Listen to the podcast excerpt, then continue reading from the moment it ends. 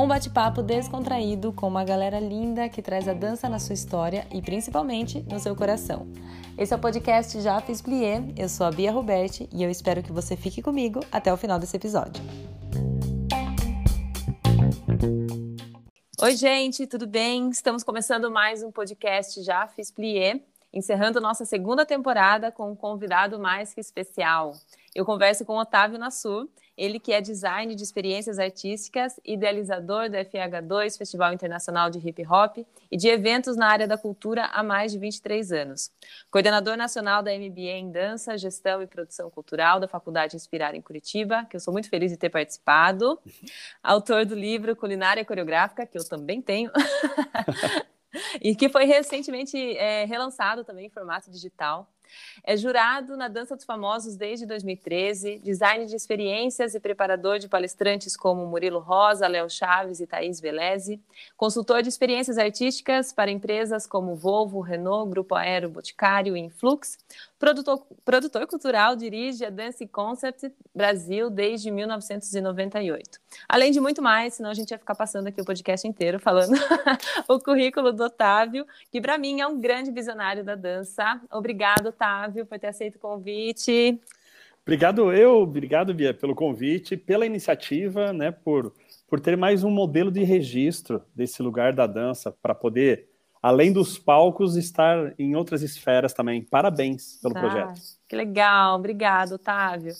E eu começo sempre o podcast fazendo uma pergunta assim bem clichê, né, com o nome. Se você já fez muitos pliés na sua vida, conta um pouquinho do, do começo aí da sua história na dança pra gente. É, olha, vou falar o plié do balé não. Plié, plié não, uns bounces já já rolou. Já, é, vários, vários, né? Vários. Comecei cedinho, comecei a dar aula com 14 anos. Uhum. E com 17 eu tive meu primeiro grupo de dança. Uau. que foi de danças urbanas, né? Foi o primeiro feminino do país, assim. Sim, sim. E de lá para cá, a vida inteira, né? Participando de evento, levando as meninas a, a participar de eventos de todas as esferas. Então, aonde mais tivesse oportunidade da gente estar apresentando, a gente estava. E aí envolve desde grandes palcos até, assim, campeonato de motocross e a gente dançando no barro enquanto as motos passavam por cima, sabe? Uau! Já gente, de tudo um pouco.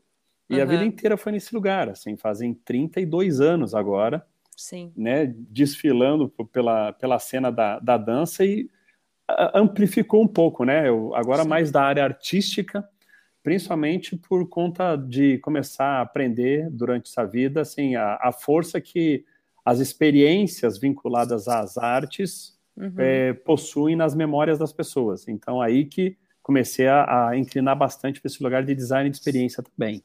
Uhum.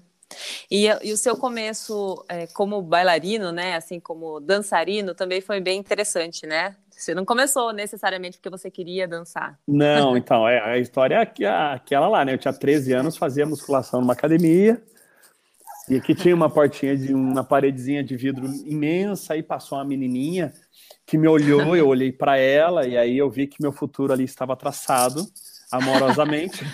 Atrás dela passou o pai dela, uma pessoa imensa, e daí eu comecei a ver que toda terça e quinta aquele pai levava ela numa porta e buscava numa porta. E eu falei, cara, vou ter que me matricular nessa porta para poder conversar com a menina. E Sim. eis que numa quinta-feira, três da tarde, entro numa, nessa porta, era uma aula de ginástica aeróbica de competição.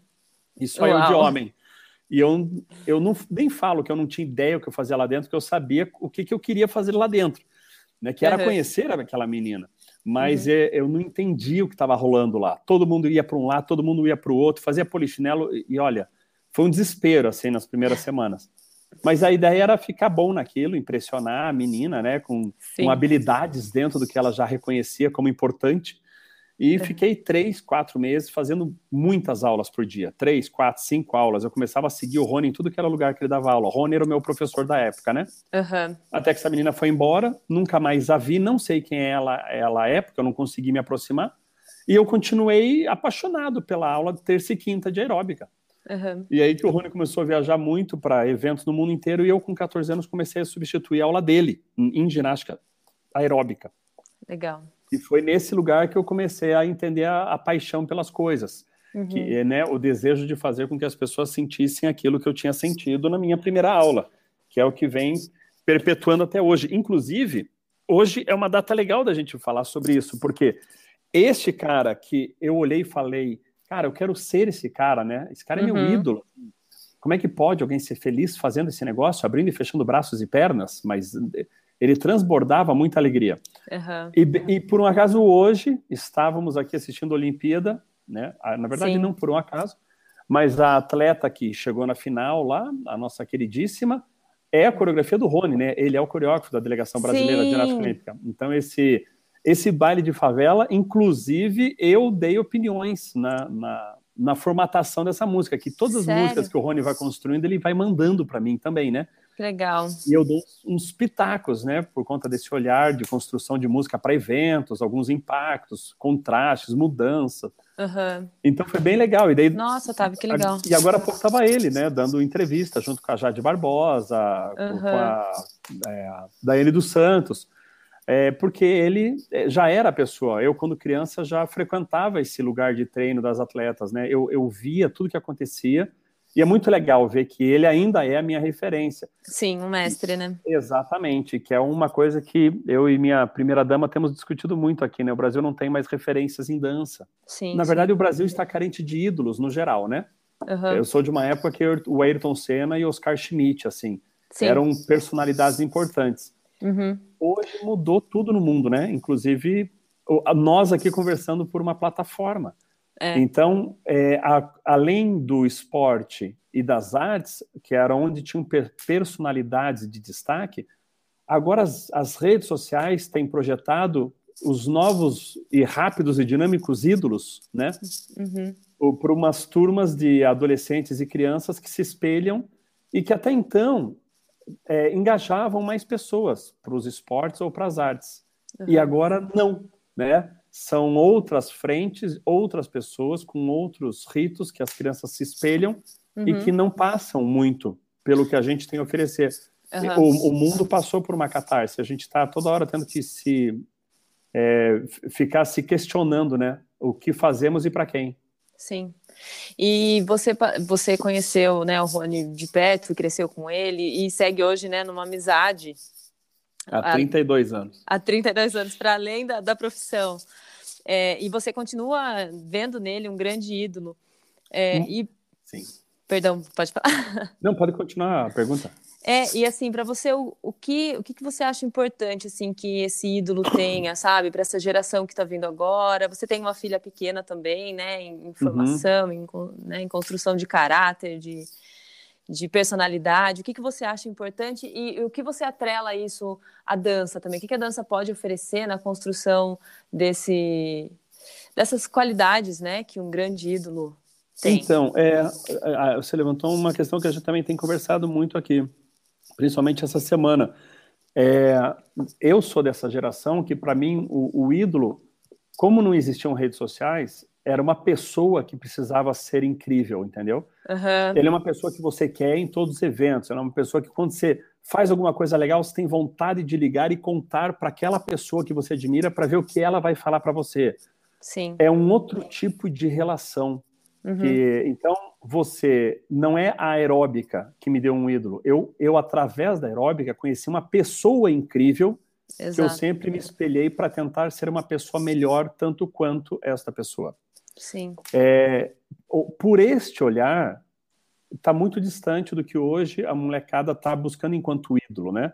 Uhum. Hoje as pessoas buscam a fama dos famosos e Sim. não quem, o que essa pessoa é e por que então ela chegou nesse lugar e quais são esses é, pontos que me tanto chamam a atenção nessa pessoa. Uhum. Né? O Rony eu via várias vezes receber convite do Circo de Solé e ele, para ir morar no Canadá, treinar a equipe base, e ele não aceitava.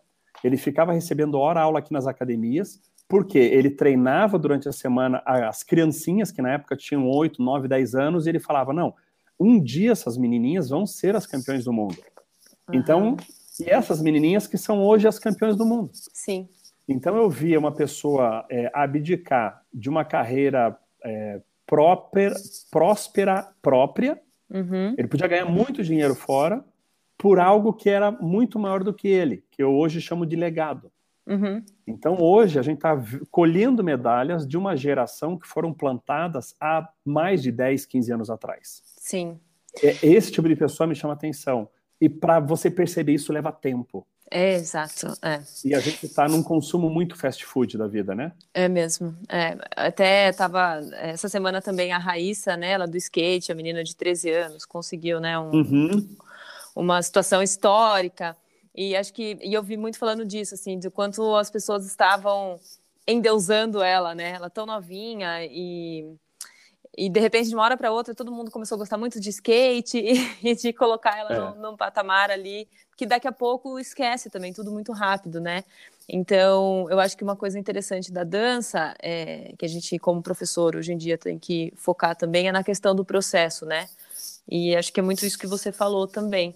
Então, existe um processo para que algo seja realizado, e talvez essa geração imediatista é, queira tudo muito rápido. É, e tudo muito over, né? Uhum. É, hoje eu, eu, eu sempre fui muito grato pelo raio que eu alcancei.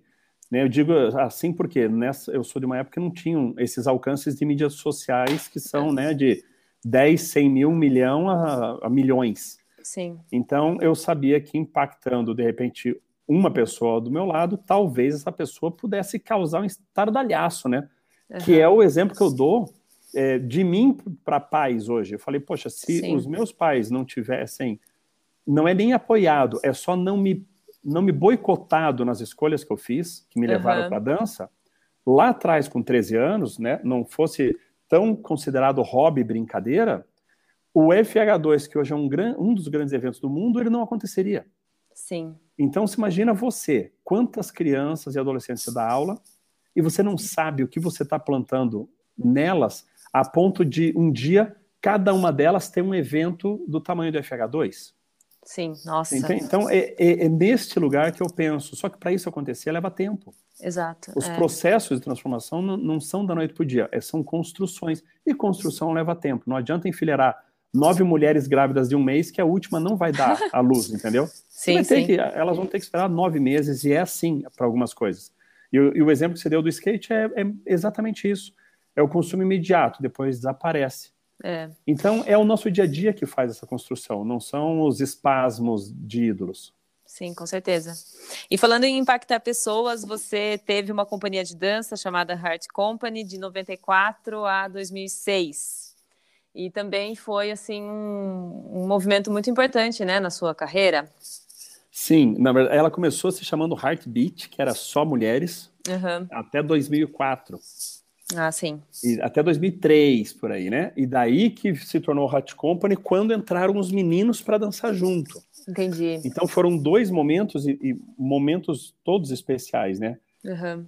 Pelas barreiras que foram quebradas, porque era num mundo absolutamente masculino, o hip hop, então era sempre companhia de 30, 40 homens e eu chegava com 35 meninas e para ninguém aquilo fazia sentido. Uhum. Parecia que era uma dança não permitida a mulheres, como o clássico ainda tem resistência para os homens Sim. hoje. Sim. E quando vieram os meninos, então, foi um outro, um grande projeto, né? Porque essa companhia morou no meu estúdio um ano e meio. Uhum. Então, era 24 horas de coisa acontecendo. Foi uma experiência única e inerreplicável. Não tem como aquilo rolar de novo. Impossível. Só o Big Brother que faz mais do que uma edição, porque aqui o que a gente fez não dá para fazer duas, sabe? Sim, foi, sim. Foi tão emocional que quando acabou né, o período da companhia, eu vendi a minha escola de dança e parei um ano de trabalhar com dança, porque não dava emocionalmente. Não, foi demais. Não, não dei conta.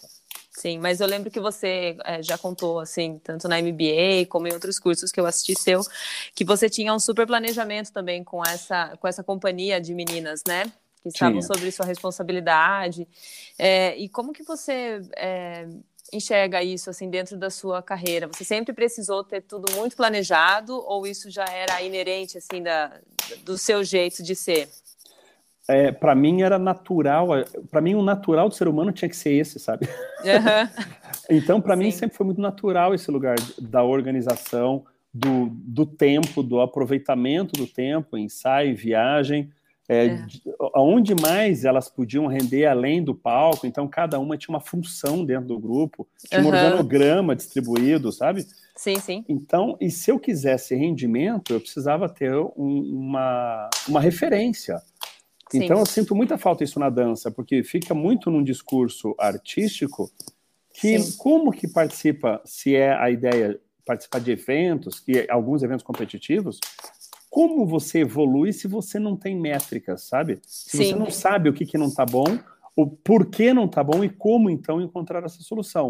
É uhum. apenas repete, de novo, repete, de novo, e isso você não resolve nada. Não me Sim. cabia na cabeça, né? Eu acho uhum. até porque, como eu vim da, da ginástica aeróbica, esse uhum. movimento olímpico é outra coisa, né? Sim, é, sim. É alta performance. E é Sim. engraçado, porque a dança, ela é alta performance. Ela só não quer assumir isso para não parecer uma atividade física. Entendi. É. Mas ela é uma atividade física. Sim, e para você render mais, você tem que ter alta performance. Então, fica uma, uma briga de egos setoriais que compromete um modelo de pensar evolutivo. É. E a dança entra muito também no, no espaço do abstrato, né? Assim, do que é, do que faz sentido para o coreógrafo, para quem está assistindo, e, e, a ginástica, enfim, tem a pontuação ali dentro do, do da movimentação Sim. certa, né? Sim, ela até tem, né? A avaliação artística, uhum. que é, é subjetiva, mas Sim, ela, é, ela é toda nomenclada, né? Tudo uhum. tem o nível de dificuldades, pesquisadores já, já entenderam o que, que vale mais, o que, que vale menos, o que, que é um plus, o que, que adiciona, quanto desconta se fizer isso. Uhum. Então, se é para competir, faz sentido ter algumas métricas técnicas além das artísticas, né? Legal. Na, na, dança não existe isso. Se vai num balé de repertório, você imagina, todo mundo vai dançar o mesmo balé. Uhum. Parte-se parte do princípio que todo mundo vai fazer a mesma coisa. Sim. Então, subconsciente, você sabe o que, que, o que, que tem que ser feito e da forma que tem que ser feita. Existe esse parâmetro pré-determinado. O que a uhum. dança não faz é assumir que isso já existe. Sim. Legal. E, e você me falando assim da organização que você precisou criar, métrica, é, e de pensar essa, essa dança de forma organizacional, né? Como que você é, que momento que você saiu assim da companhia, de, de um trabalho direto com os bailarinos, para começar a pensar num projeto de formação de professores de dança, de pessoas que trabalham com dança, é, enfim, é, na, na questão do, do design de experiências, de falar disso com professores de dança, né, que poderiam promover essa, esse impacto de pessoas para os seus alunos, Teve algum momento que virou a chavinha assim? Olha, eu não consigo identificar qual foi esse day one, entendeu? Mas é. eu, sempre, eu sempre entendi aquela frase do princípio, que eu queria que pessoas sentissem o que eu senti na minha primeira Sim. aula. Uhum. Então, quando eu montei meu grupo, era para atingir mais pessoas. Quando eu montei a escola, era para ter mais grupos que atingiria mais pessoas. Uhum. E o MBA veio nesse processo, porque como eu comecei a fazer festival e vi que atingia então mais pessoas, Sim. eu falei, se tiverem mais produtores, pensando nesses desenhos de experiência para mais festivais em escala, atingiremos mais pessoas. E aí faz um tempo, né, desde o início da pandemia, que eu comecei a ver uma desgovernança absurda uhum. do que já não estava bom na dança, uhum. eu comecei a tentar trazer esse discurso para dentro de uma sala de aula, né? Como que você desenha uma experiência numa sala de aula para mudar os modelos? Não dá para ser mais aquecimento, plié, barra, diagonal, coreografia vai embora. É muito mais do que isso a jornada do, de experiência de um aluno, desde uhum. a hora que ele sai de casa. Eu ficava emocionado terças e quintas de manhã, porque eu tinha aula de aeróbica às três da tarde. Sim. Como é que eu como é que dá para gerir essa emoção hoje, desde a hora que o teu aluno acorda em casa? Você uhum. mandando mensagem, entendeu? Para o aluno, hoje é o dia da nossa aula, campeão, vamos lá, já acordou bem? Vou te ver seis da tarde, hein? Se prepara que hoje tem. Sim. É outra coisa. Você não está vendendo uma hora de correria numa sala de aula. É um dia inteiro. A pessoa dormiu um dia antes pensando que amanhã vai fazer aula com você. Por isso que eu reforço, né, que os ídolos são as pessoas especiais. Exato. E a dança está carente de pessoas preocupadas com o bem-estar das outras pessoas. Uhum, a dança hoje está mais preocupada com a sua visualização e o seu ego do que saber se aquela pessoa está indo embora mais feliz do que entrou. Eu falo sim. assim, de forma genérica, tá? Não é todo sim. mundo. Uhum. Mas pela escala que a, e proporção que a coisa tomou, dá para imaginar que é uma grande parcela que está nesse lugar hoje. É, sim.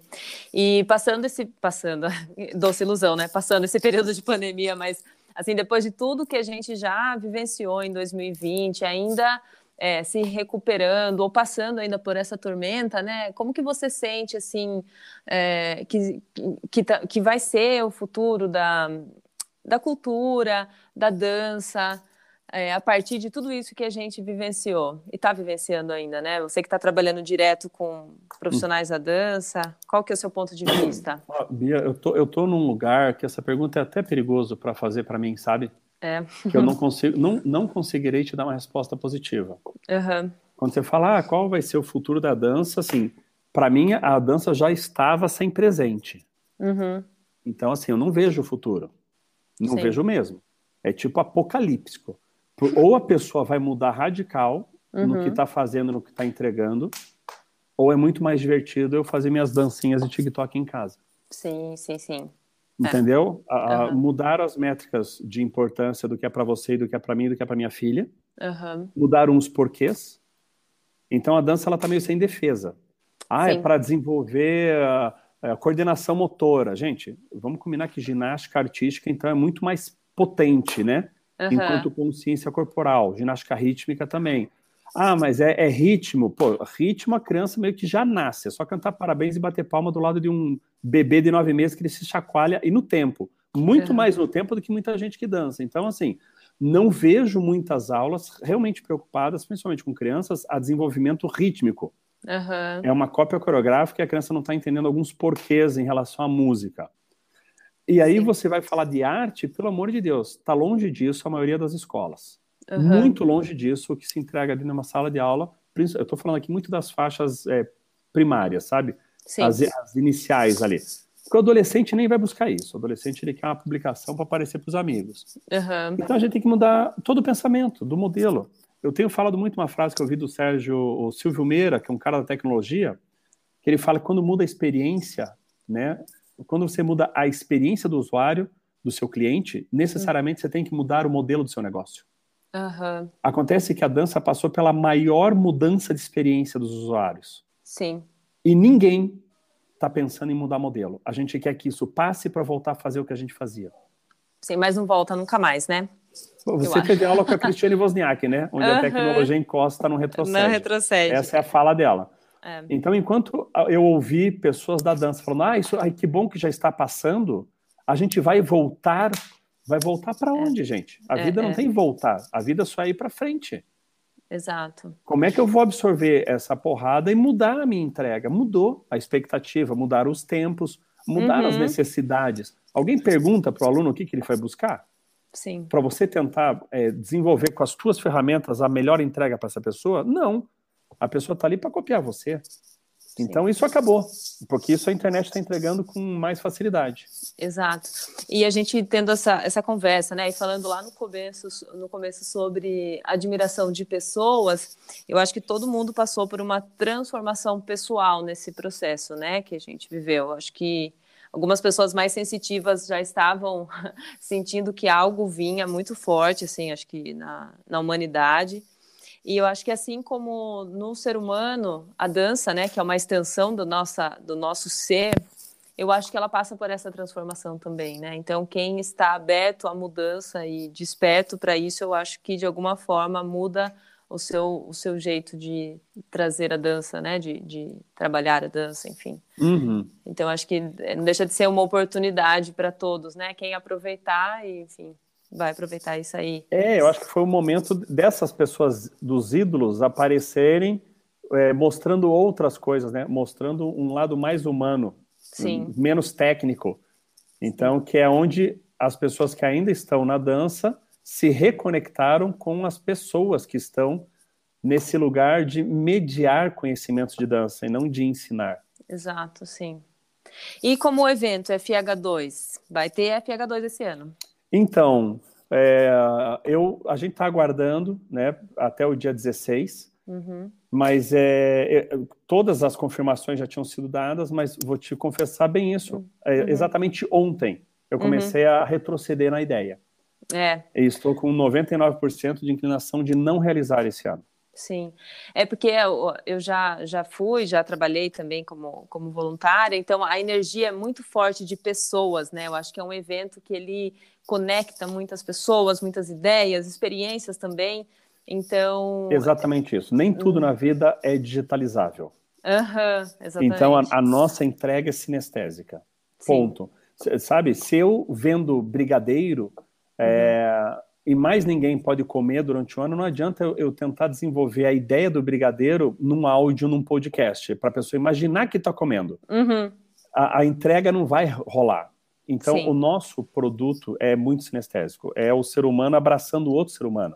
Sim. E não adianta a gente tentar mais um ano é, ver como, né? Criar uma oportunidade. Então, só o teatro. Uhum. Mas você não consegue controlar a hora que esses grupos se encontrarem depois de quase dois anos fechados, sim. quem que não vai abraçar alguém? Sim, sim, sim. E aí não é só o grupo, né? Você tem que ter um controle de plateia. Eu não sei de onde essas pessoas vêm. Exato. Aí vamos imaginar que você vai, desem, vai, vai desembolsar um milhão em teste de Covid para 3 mil pessoas, porque uhum. isso inviabiliza ainda mais um evento que já não tem recurso, né? Cultura sim. é muito difícil. Uhum. Mas essa pessoa amanhã pode entrar no supermercado e se contaminar.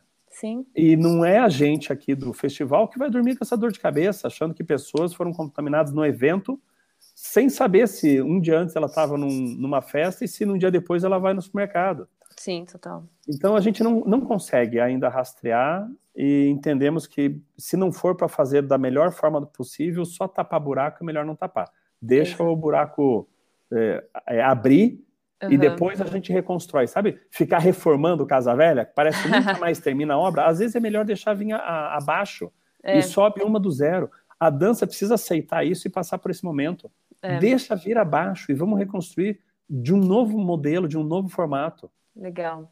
E falando em reconstruir, como que você reconstruiria a dança nesse novo formato? Olha, para isso eu tenho uma consultoria, Bia. É, eu aprendi uma vez uma frase com o Fly, sabe o Fly, que era do uhum. Independente? Ele, eu fui com um amigo lá no Rio, visitei o escritório dele. Foi bem no dia que chegaram várias caixas de livro. Aqui, ele tem um livro chamado Saia do Buraco, sobre é. economia, né? Sim, sim, aí, legal. Aí ele, o meu amigo virou para ele e falou assim: Ah, Fly, tá, tem 10 mil livros aqui, me dá um. Aí o Fly falou assim para ele: Cara, nunca me peça de graça a única coisa que eu tenho para vender. Sim. Então, esse, nesse momento, Bia, minha querida, vou te dizer assim: tem saída, tem solução. Eu estou há mais de um ano e meio pensando nisso. Inclusive, o meu sócio né, nessa consultoria é o professor Luciano, que você também conhece bem. Maravilhoso, sim. É, exatamente. E a gente desenvolveu um modelo de negócio de mentoria e consultoria para diretores e proprietários de escola que é, tudo bem, é um produto. Os produtos também nascem assim, né? Uhum, sim. Da, das oportunidades de necessidade do mercado. Tudo é compra e venda, tudo tem uma necessidade e é um, um comprador. Sim. Eu poderia falar um milhão de coisas aqui, uhum. mas é, você entregar peixe não ensina a pescaria toda. E a dança não vai poder agora ficar pegando peixe. Ela uhum. vai ter que realmente escutar e entender qual é o processo. E esse processo é um amadurecimento é uma mudança de mindset. Sim. Né? Tem coisas que eu poderia falar aqui que muita gente que vai ouvir fala assim, ah, mas não, nunca. Mas se ela ouvisse 15 minutos antes de eu falar hum. essa frase, ia fazer todo sentido. Ela falar assim, nossa, não é que eu nunca pensei nisso? Legal. Sim. Então são pequenas coisas.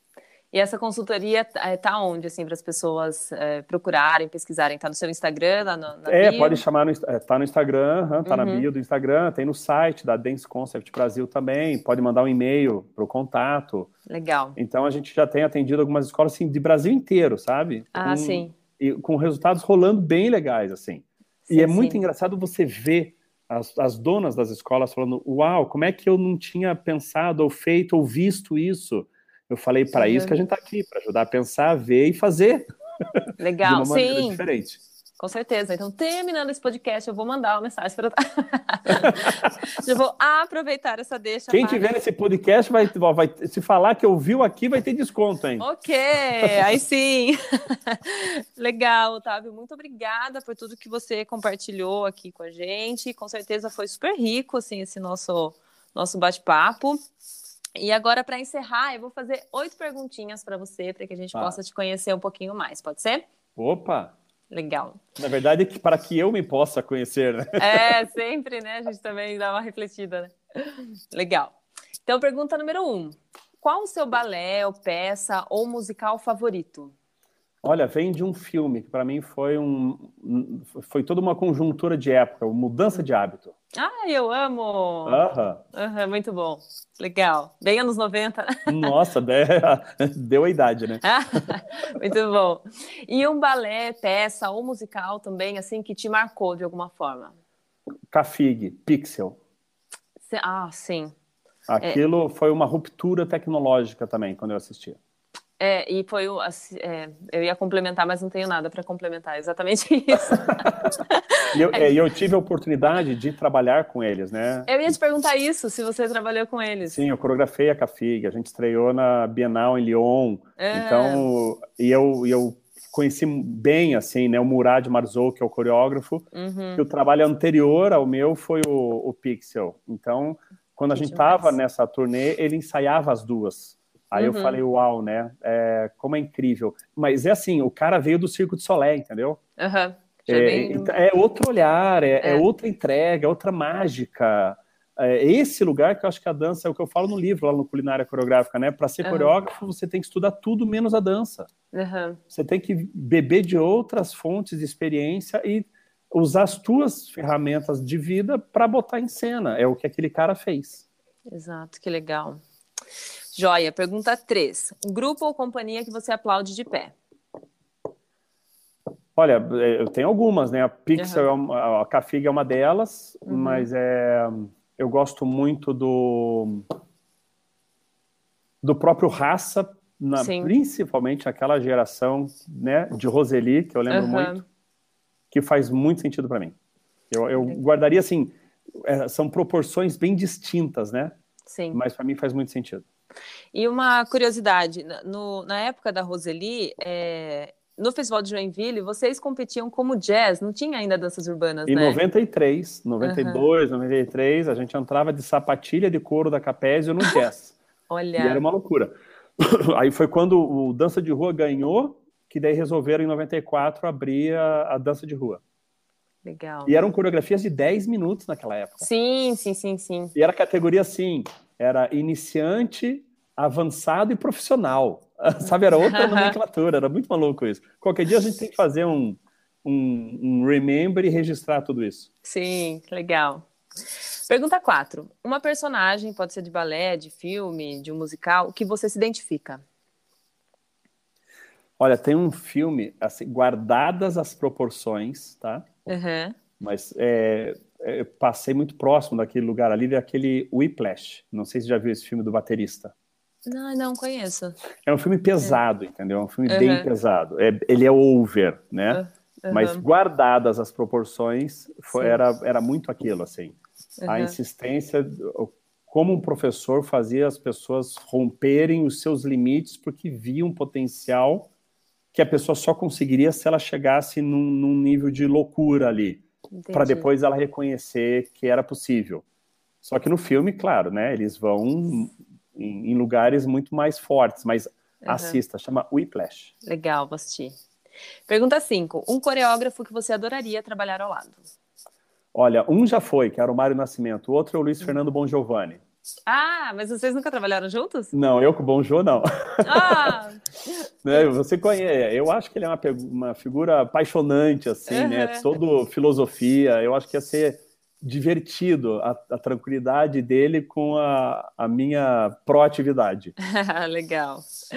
Um evento ou espetáculo que você gostaria de estar ali nos bastidores, só observando, trabalhando? A Olimpíada. Nossa, sim. Olimpíada. É, eu, eu já pensei em vários, sabe? Mas quando é. eu vejo aquilo, eu, é um nível de, de tempos e movimentos. Você que participou do FH2, né? O que eles. Uhum. Assim, não dá. A pessoa que tem que organizar a ordem das meninas para quais câmeras fotográficas depois que elas recebem a medalha, assim. Ah. Eles ultra, ultrapassam, sabe, desse lugar. É, muito, é muita cartilha da organização, muita mesmo. Que legal. Pergunta 7. Você não é nada flexível quando?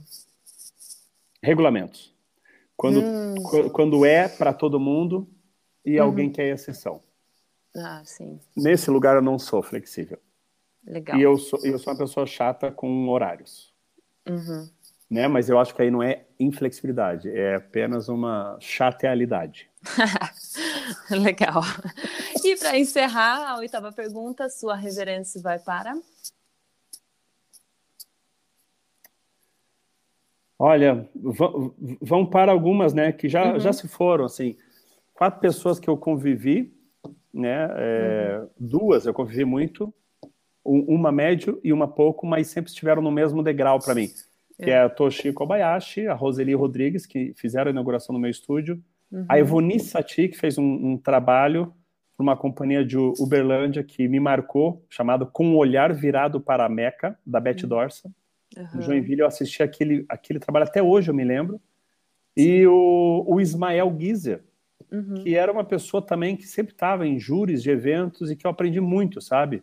Sim. Com a política que ele levava as coisas. E com a inteligência do Luiz Arrieta, que eu acho que é um argentino diferenciado Sim. aí. Sim. Meu chapéu vai para todos. Ah, que legal. Otávio, muito obrigada mais uma vez. Tá, então... Eu posso botar mais um chapéu na lista? Pode, por favor queria botar um chapéu para os donos de escola de dança.